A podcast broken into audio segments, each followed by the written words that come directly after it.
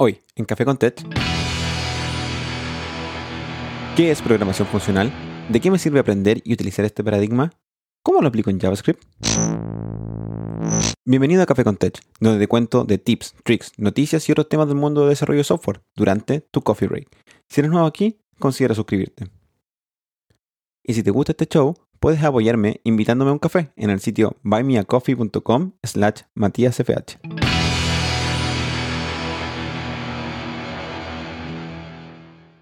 Este es el inicio de una breve serie de episodios que se emitirán los jueves, en donde comentaré sobre programación funcional y JavaScript.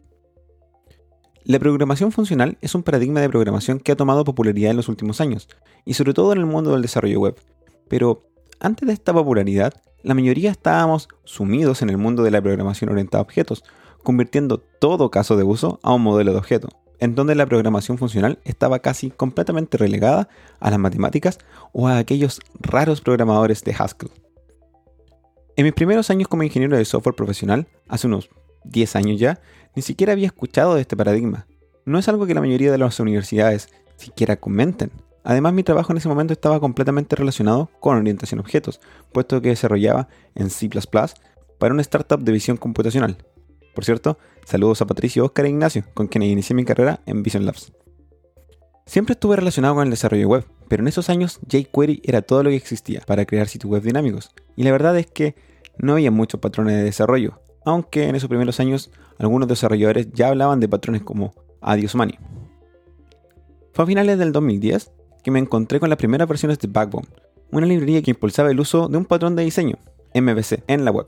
Y desde aquí en adelante el desarrollo web explotó, llegando hasta ahora, donde librerías y frameworks como React, Vue y Angular proponen un patrón de diseño completamente diferente orientado a componentes. Junto con esta explosión de los patrones de diseño, la programación funcional comenzó a resonar entre los desarrolladores. Personalmente, creo que fue React quien inició este ruido, fomentando el uso de inmutabilidad con su patrón Flux y el uso de funciones sin efectos. Entonces, ¿qué es programación funcional? Es un paradigma de programación donde la estructura del código se basa mayormente en la composición de funciones. Es un paradigma de programación declarativa. Estas funciones tienen ciertas características necesarias, como la transparencia referencial, Dados ciertos argumentos, la función siempre retornará el mismo resultado. Este paradigma tiene sus raíces en la investigación matemática, en la academia, relacionada con el desarrollo del cálculo lambda y los sistemas formales. Otra característica es que implementa un patrón declarativo. ¿Qué es esto? Bueno, se enfoca en definir qué es lo que tu programa o función debe lograr, sin especificar directamente cómo se debe obtener el resultado. Muchas veces esta declaración es difícil de entender, pero un ejemplo puede ayudar. Piensa en el siguiente problema tienes un arreglo de, digamos, usuarios, donde cada ítem del arreglo es un objeto o mapa de atributos, nombre, root, ID.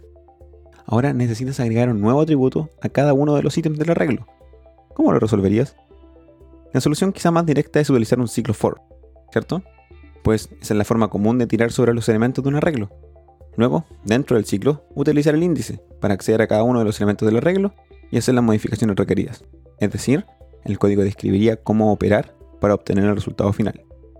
Una solución basada en el modelo funcional utilizaría el método map, que recibe una función como argumento y ejecuta esta función en cada elemento del arreglo.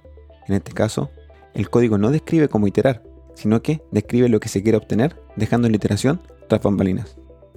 ¿Y por qué de pronto JavaScript comenzó a tomar este paradigma? JavaScript es un lenguaje multiparadigma, te permite utilizar y mezclar libremente programación orientada a objetos, procedimental y funcional. Además, Brendan Eich, creador de JavaScript, Inicialmente estaba implementando un lenguaje similar a Scheme, un lenguaje de programación funcional y dialecto de Lisp. Pero en el camino las cosas cambiaron cuando se le pidió que el lenguaje debía ser de scripting y de cierta forma acompañar a Java. Por lo que finalmente JavaScript tiene una mezcla de características, como su sintaxis tipo C y la existencia de funciones de primer orden. Una de las razones del por qué este paradigma se ha vuelto tan popular últimamente son sus beneficios. Algunos de ellos son fomenta un modelo de programación sin efectos secundarios e inmutable, reduciendo así la posibilidad de que se introduzcan errores relacionados con externalidades o variaciones de los datos. Ahora, no es que los efectos sean malos per se, en realidad es imposible tener una aplicación 100% libre de efectos secundarios. Una aplicación interactúa con el mundo, usuarios, bases de datos, archivos, comunicación de red, pero lo que se busca es aislar estos efectos en pequeñas y centralizadas partes de tu aplicación. Este modelo de programación es limpio, directo y sucinto, en general, un código escrito con este modelo mental es simple y es fácil de encontrar inconsistencias, por lo tanto, más fácil de mantener. Sin embargo, esto no implica que sea fácil de adaptar. Si vienes de crear aplicaciones con programación orientada a objetos, tienes que hacer un cambio radical en tu modelo mental para evitar mutaciones, estados compartidos, creencias, etc. Es una nueva forma de crear soluciones. Es fácil de testear, ya que las funciones descritas no dependen de un estado externo y sus resultados son deterministas, testear es muy sencillo.